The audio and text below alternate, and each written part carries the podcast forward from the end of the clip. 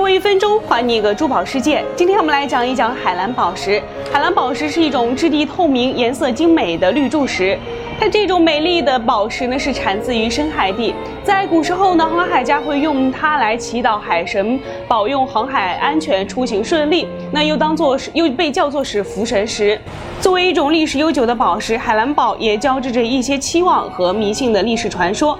长期呢，被认为是幸福的、永葆青春的标志，象征着沉着、勇敢和聪明。在鉴别呢关键的时候呢，颜色是蓝中带绿，且手感会轻一些。